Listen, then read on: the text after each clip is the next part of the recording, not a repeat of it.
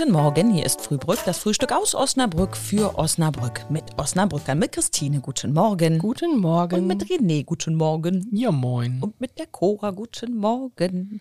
Es ist bald Ostern. Und da gibt es Osterfeuer. Osterfeuer. Und da darf man wohl angeblich, habe hab ich gehört, wieder hin. Es soll es wieder geben, öffentlich.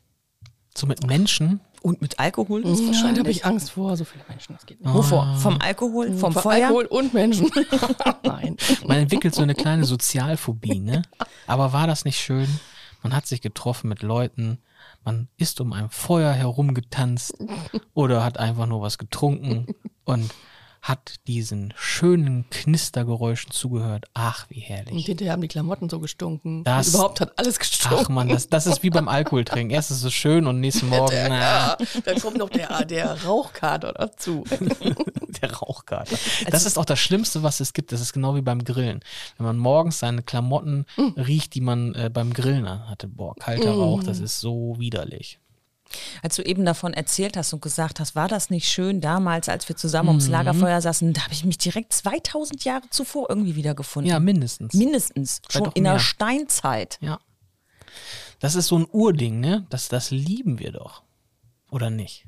Warst du früher beim Osterfeuer? Ich mag Osterfeuer. Ich habe das Gefühl, mit dieser Feuermacherei, das ist wirklich irgendwie so eine männliche Geschichte. Ja, ich habe Feuer gemacht. Ja, auch so diese Kamin. Ich mag auch einen Kamin, wenn der knistert, aber ich muss da nicht unbedingt jetzt rumzündeln. Wusstest du, dass es extra Kaminholz mit Knistereffekt gibt?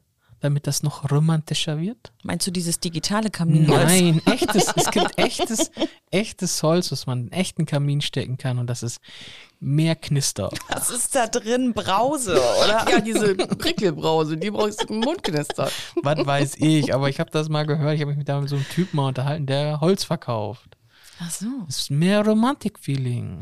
Ich kann dir sagen, wir haben mal in den Kamin äh, den, den alten Tannenbaum meiner Eltern verfeuert und der hat richtig schön so klick, klick, puh, puh. Ja, der hat nochmal richtiges Feuerwerk abgegeben. Christine, Osterfeuer oder was? Ja, wir machen das immer so im privaten Kreis bei einem Bekannten. Ja. Mit Genehmigung und so weiter. ja, Natürlich, ne? selbstverständlich. Ja, ja, klar. Es werden auch keine Abfälle verbrannt. Das ist nur so eine Feuertonne, eine größere. Es Das geht, ist ja, halt unser Osterfeuer. es geht ja eh nur um das Beisammensein Ja. und, Und Alkohol. trinken. Ja. Siehst du.